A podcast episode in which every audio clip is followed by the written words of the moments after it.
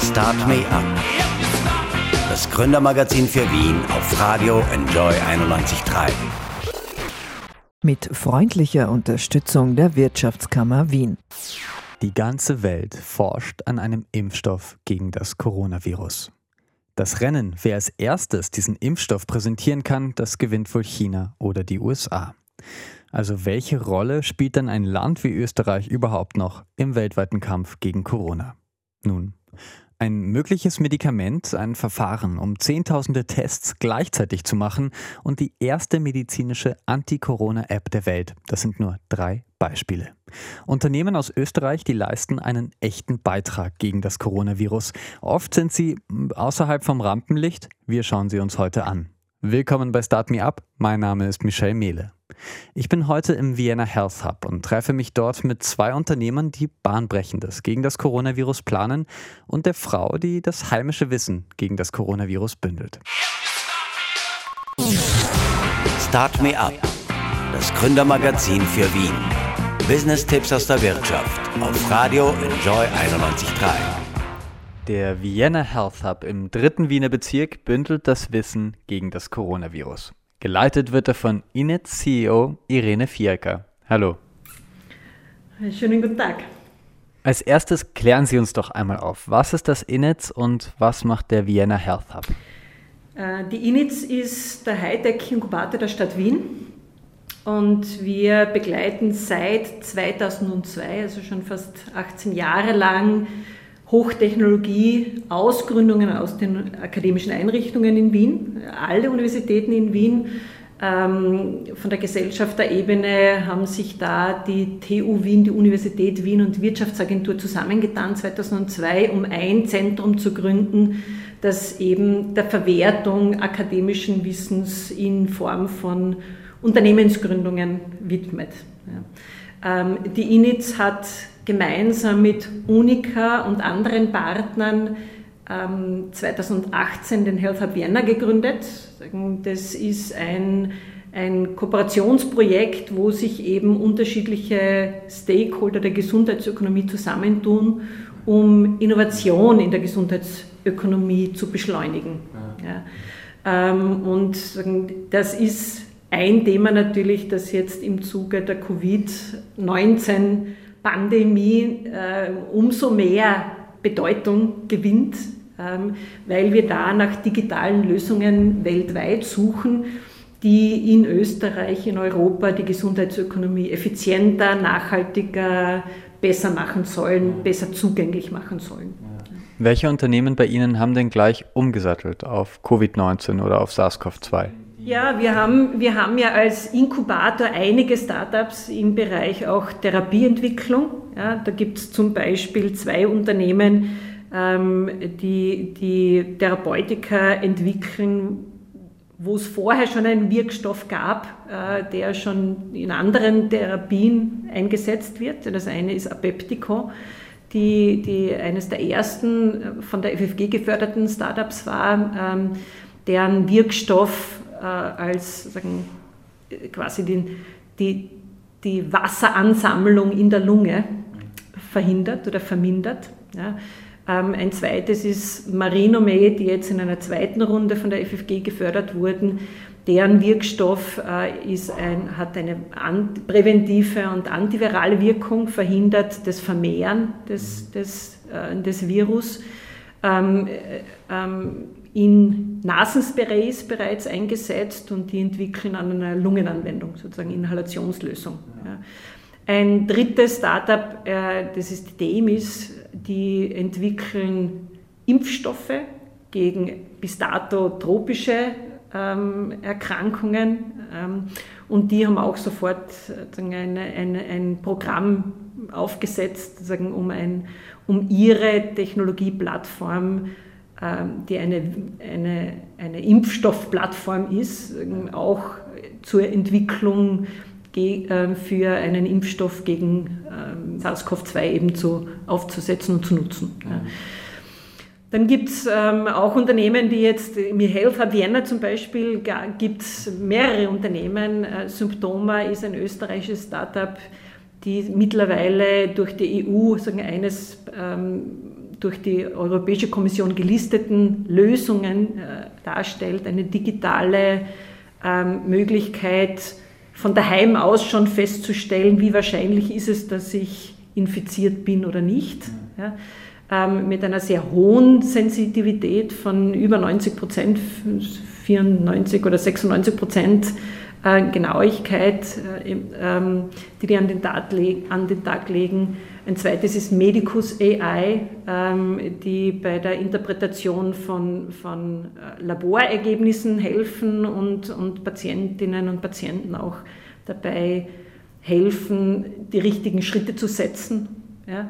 Ähm, oder Scarlet Red, eine, eine eigentlich für den, für den Hauttelemedizinischen Bereich entwickelte Lösung, die jetzt auch dazu genutzt wird, ähm, ähm, Patienten und Patientinnen dabei zu helfen, von daheim schon äh, zu, ähm, telemedizinisch sagen, betreut zu werden. Ja.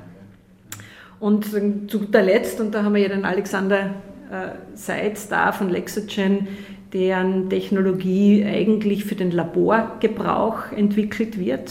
Ähm, da sind wir in dem Bereich Next Generation Sequencing.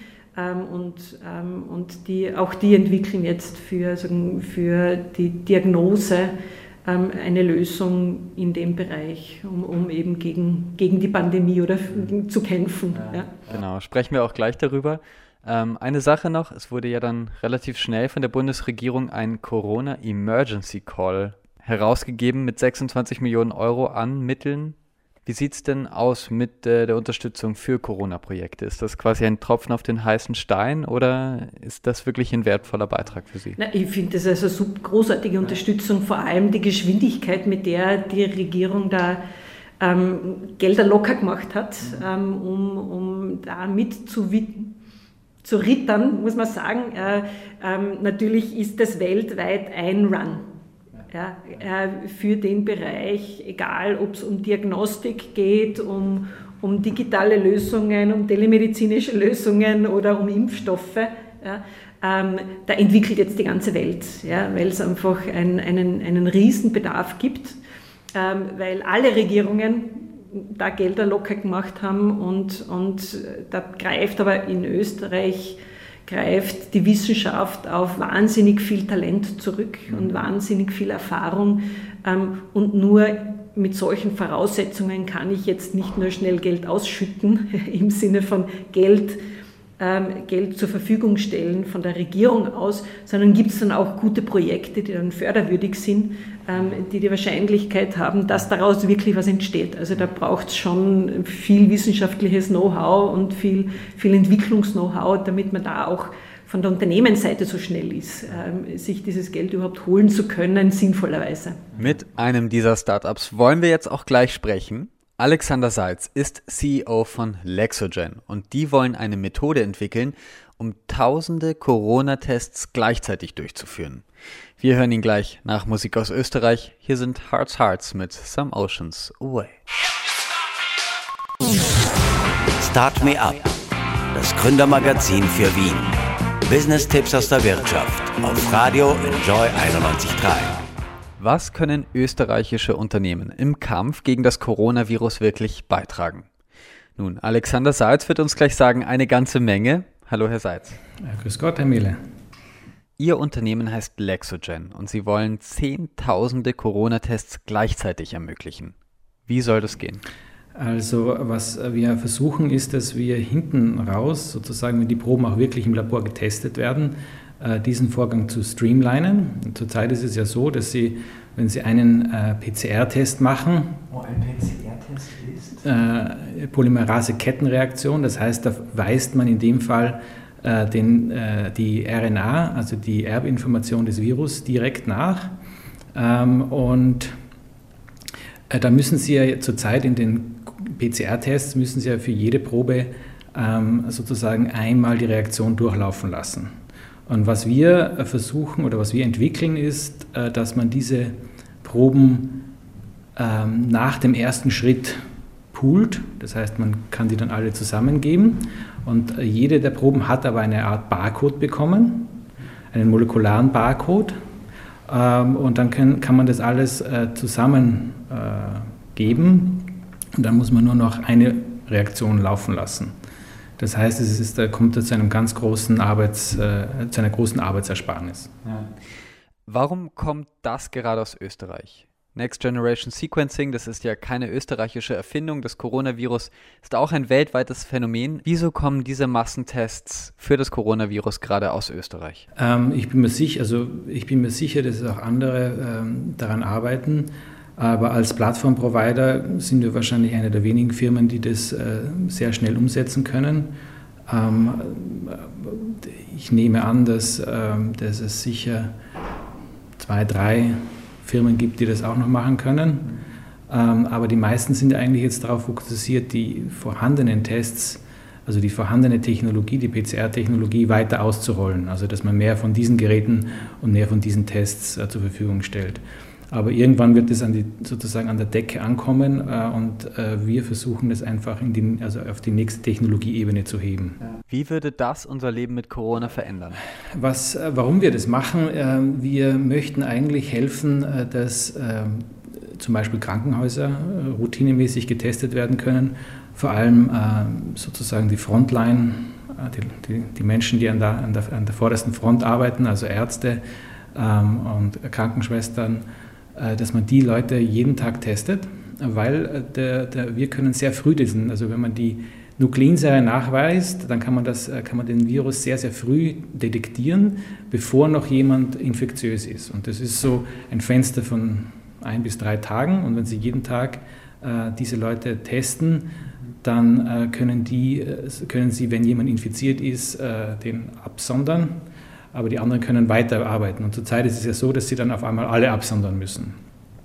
Und das Zweite natürlich auch die Patienten, weil natürlich im Krankenhaus ist ja auch ein hohes Risiko, dass man sich dann auch ansteckt. Ähm, und die andere Möglichkeit, die man hat, ist Altersheime und Pflegeheime auch äh, regelmäßig zu testen, aber vielleicht eben auch Schulen, ja, weil ich finde zum Beispiel die Kinder sind immer die, die Letzten, äh, die drankommen, ja, auch jetzt. Ähm, dass man einfach äh, das sicherer gestalten kann dann in der Zukunft. In Österreich sinken die Zahlen immer mehr. Bereitet Ihnen das Sorgen? Ich freue mich, dass die Zahlen sinken. Einmal das ist das erste Statement. Ähm, äh, es wird aber so sein, dass wir einfach vorbereitet sein müssen, äh, dass es zu einer zweiten Welle kommt. Äh, und was man ja auch sehr schön sieht, ähm, in Österreich sind, sind die Zahlen gesunken, ähm, aber sozusagen dieser Faktor, den man immer hört, also der Faktor 1, dass man unter 1 sein muss, das ist ein Multiplikationsfaktor, ähm, das heißt, dass ein Mensch einen anderen Menschen ansteckt und wenn der über 1 ist, dann geht die Krankheit, dann geht sie nicht zurück. Und wie man sieht, in Wien ist es drüber, weiß nicht, 1,18 oder so zurzeit. Das heißt, äh, das Virus bleibt, es ist da. Äh, und wenn man einfach die Gesellschaft wieder hochfährt, wie man so schön sagt, also, dass wieder alle arbeiten gehen können, dass man in die Geschäfte gehen kann und ein, ein halbwegs normales Leben führen kann, dann wird es auch dazu kommen, dass das Virus sich wieder ausbreitet. Und, äh, und damit man solche Cluster dann identifizieren kann, müssen sie viele, wäre schön, wenn wir viele Leute testen können parallel. Äh, und das ist das eigentlich das Ziel, dass man verhindert, dass es zu, zu solchen rapiden Ausbreitungen dann wieder kommt. Gleichzeitig gibt es ja auch Zweifel, also Menschen, die immer wieder auch falsch getestet werden. Wie sicher sind denn Ihre Tests?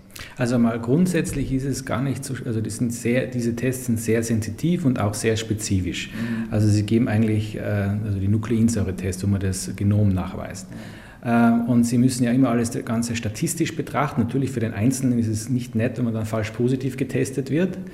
Ähm, da muss man halt noch einen Tag oder zwei Tage warten, bis man das nochmal gemacht hat und das äh, confirmt oder sieht, dass es eben nicht so ist. Aber es ist, äh, diese Tests sind sehr, sehr gut und sehr, sehr sensitiv. Äh, und äh, ich, ich, ich glaube, dass wenn man dann die Leute wirklich großflächig testet, äh, oder wenn man diese PCR-Tests, ich würde sie gar nicht großflächig testen, sondern ich würde sie an den Hotspots äh, verwenden und äh, an den Risikogruppen. Weil alles kostet Geld und man muss ja nicht sinnlos Geld rauswerfen. Ja. Vielen Dank, Alexander Seitz von Lexogen. Ja, und gleich sprechen wir mit einer Weltpremiere. Sie sind das erste Unternehmen, das eine Anti-Corona-App auf den Markt gebracht hat, die weltweit als Medizinprodukt zertifiziert wurde. Ja, und kommen aus Österreich. Gleich sprechen wir mit Medicus AI. Start Me Up. Das Gründermagazin der FH Wien der WKW. It was a world premiere. In April this year, the Viennese startup Medicus AI launched the first Corona app on the market that is certified as a medical device. The app Covive tells you how like you you are to be infected with the coronavirus and connects you to doctors. Now, Medicus AI is a graduate of the Vienna Health Hub by INITS and is now with us. I would like to welcome Nadine Nehme, Chief Science Officer of the company, currently in Dubai. Hi, Nadine. Hi. Hi, Michelle. How are you? Fine. Yeah, how are you? How's Thank the you having me. Good. Yeah, fine. So how's the just to begin, how's the situation with corona in in Dubai? Most of us don't know. Well, we had a very strict lockdown for practically eight weeks, Hmm. Where people weren't actually allowed to get out of their houses unless they have a security pass from the police during the day. Um, this was between 8 a.m. till 8 p.m. and then from 8 p.m. till 6 a.m. in the morning, you are um, not allowed to get out of your house. Um, a couple of weeks ago, it was a bit loosened up, so now you can get out in the day, um, but not all ages. So kids below 12 years old are still confined uh, in their houses. Otherwise, um, if you have a small garden under your house, then you're allowed to go there, but they're not allowed to go into closed spaces. So no supermarkets for them, no shops, no no yeah no no inside. Um, same goes for people who are above 60. Wow. I mean, it, it's very positive that I see that Europe is opening up. I'm following up a lot of, on this. So I know that Austria opened up. Kids are back to school in Europe, which is not the case here yet. So we're still with e-learning. Kids are still at home. Hmm. Um, but I'm really positive to see all of this uh, untangling bit by bit. Let's hope that we don't see big spikes that will render the lockdown again uh, mandatory in the whole world. But yeah, we keep it positive. Cool. Thank you, Nadine. Um, yeah, your your app uh, Covive by Medicus AI. This was widely acknowledged. It's the world's first coronavirus app to be certified as a medical device, as far as I read. Um, Covive is a kind of questionnaire that tells me how likely I am to have COVID nineteen, and then allows me to contact doctors. How's this doing now? How's this app going for you? Well, the, the the most, if you want, this was a very interesting part. So we built the application in three weeks. We had our full team working on the application because we needed, we, we wanted, and I think it's our duty to contribute in this pandemic. And we need, if you want to make an impact, you have to work very fast because the infection rates were going fast. And then you can, you were seeing that, for example, at some point China wouldn't need such a solution right now because they were able to contain the infection in China and to lower their numbers. So we had to act very fast. We went full fledged. Three weeks, we built the app and we were able to CE certify it in six days.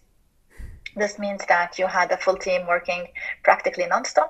Uh, it was a very good experience for us. We were very happy with the outcome. We have a lot of traction around Covive. So, so for the end user, Covive is a um, solution that, uh, like, no one will pay for it. It's a non-profit solution for the end user.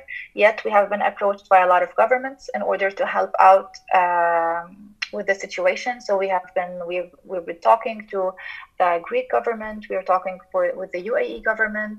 The team is talking like this is the this is on the business team. They're doing an amazing job. They they have a lot of traction for Covive.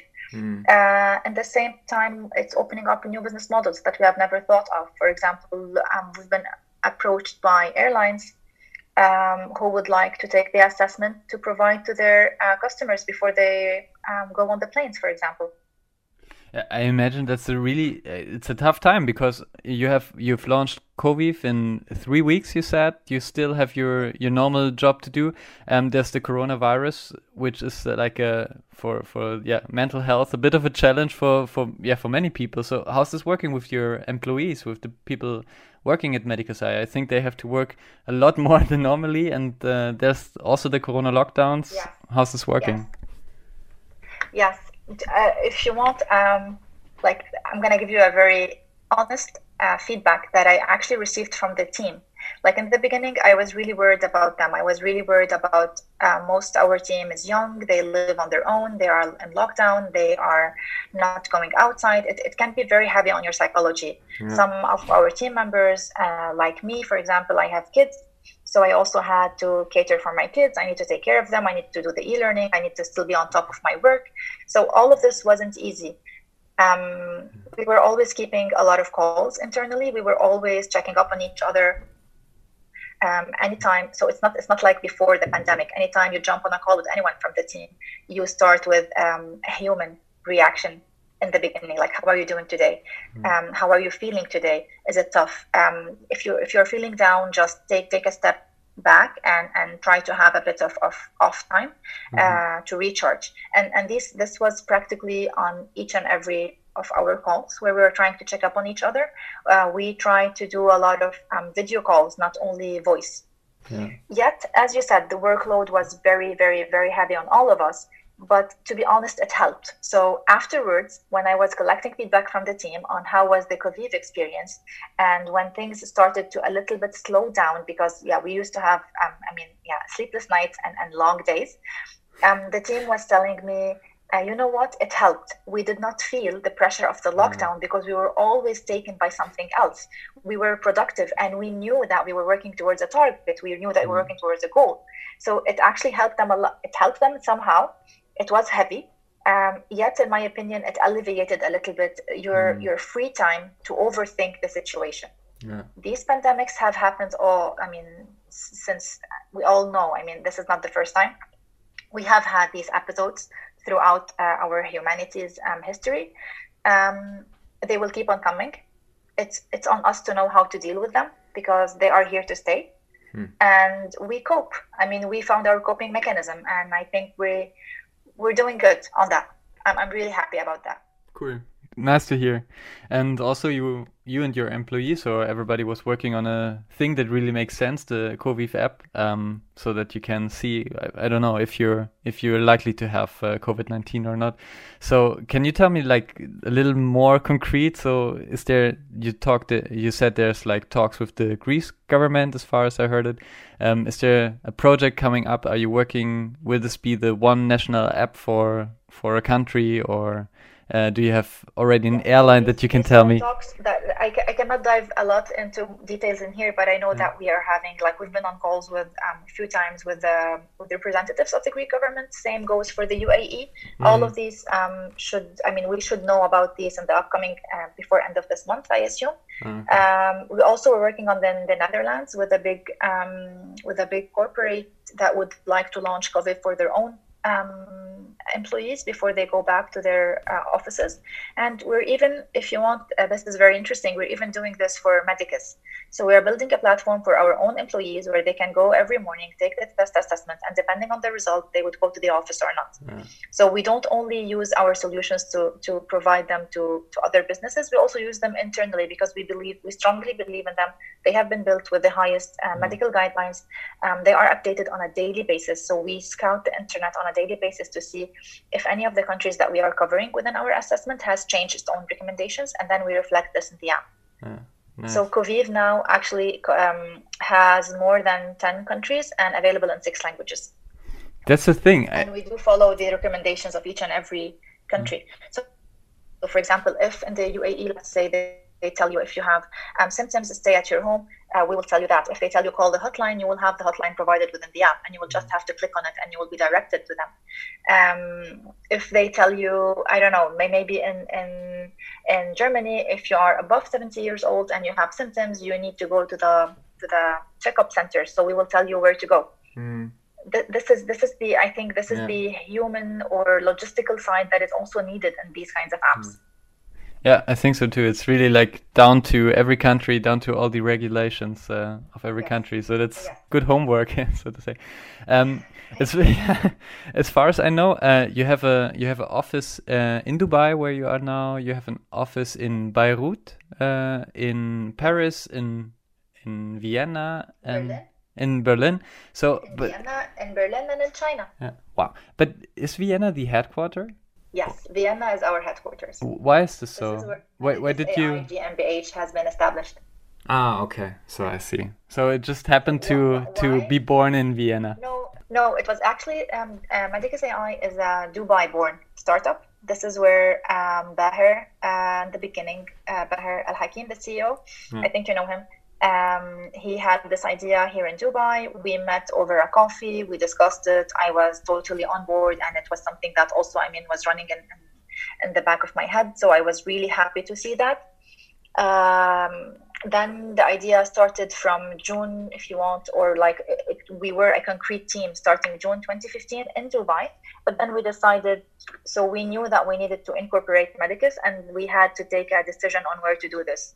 Um, from my perspective, we had two options. We had uh, Vienna and we had Paris, and then we went for Vienna. I, I am a big fan of Vienna. I studied in Vienna, so I was doing my PhD in Strasbourg, and I had two years when I was actually doing a project in collaboration with um, Josef Penninger's lab in IMBA. So I spent two years at IMBA, and these were two of the best years I had spent. Mm-hmm. Um, I fell in love with the city. Um, I knew the potential that it has to offer once we were thinking about Medicus, we actually studied the ecosystem. We studied as like we applied to INITS. We got accepted in INITS. Mm. We uh, we learned more and more about um, the startup uh, scenery, and we were very, if you want, happy um, to to to start Medicus AI there because mm. we knew that they have a like Vienna has one of the strongest innovation ecosystems that is available in Europe. And in addition to this, we have governmental support for startups through public funding initiatives. Um, we were received very openly in Vienna. Everyone was trying to help us. Um, everyone was very keen on introducing us to other stakeholders in, in the healthcare ecosystem. And since day one, it has been an amazing journey in Vienna. Wow.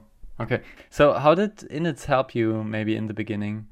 so we pitched to INITS. We were uh, we pitched, and then we were selected to be part of their um, program, mm. uh, which means that this selection comes with a grant of 35k, uh, thousand euros, and a help for the incorporation of the company. Mm. Plus, um, I think you're very familiar with the package they offer as well. They offer you a place for your um, startup for practically 18 months.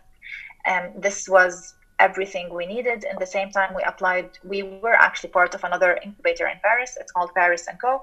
Mm. Uh, we were also active there, but then the decision was uh, that Vienna would be the headquarters. Well, uh, good for Vienna. Um, Nadine, you have a PhD in molecular genetics, as far as I read. Uh, can you explain us why the SARS-CoV-2 or COVID-19 are so hard to fight or too hard to get to know it exactly? Yeah there, there's a lot of factors that play with the SARS-CoV-2. Um, one of them is that it's a very easily transmissible transmissible virus. So it's it's a very easily transmissible virus that looks like that the, the transmission is very close to the flu virus, uh. but in the same time, it's not symptomatic in all people. So it's not like you are talking about the SARS that happened a few years ago, where it was really uh, much more deadly. This one has a very high infectious rate. Um, mutation wise, it doesn't look like it's mutating uh, a lot. I mean, it does mutate, which is normal, but we don't have a very high mutation rate like HIV, for example. Mm-hmm. We are still very close to the flu. Um, yet the difficulty is that you would, some people are asymptomatic, so they have the virus, but yet they have absolutely no symptoms. The incubation period is of two weeks, which means that the dissemination is very high. Hmm. So all of these elements um, contribute to the complication of the situation.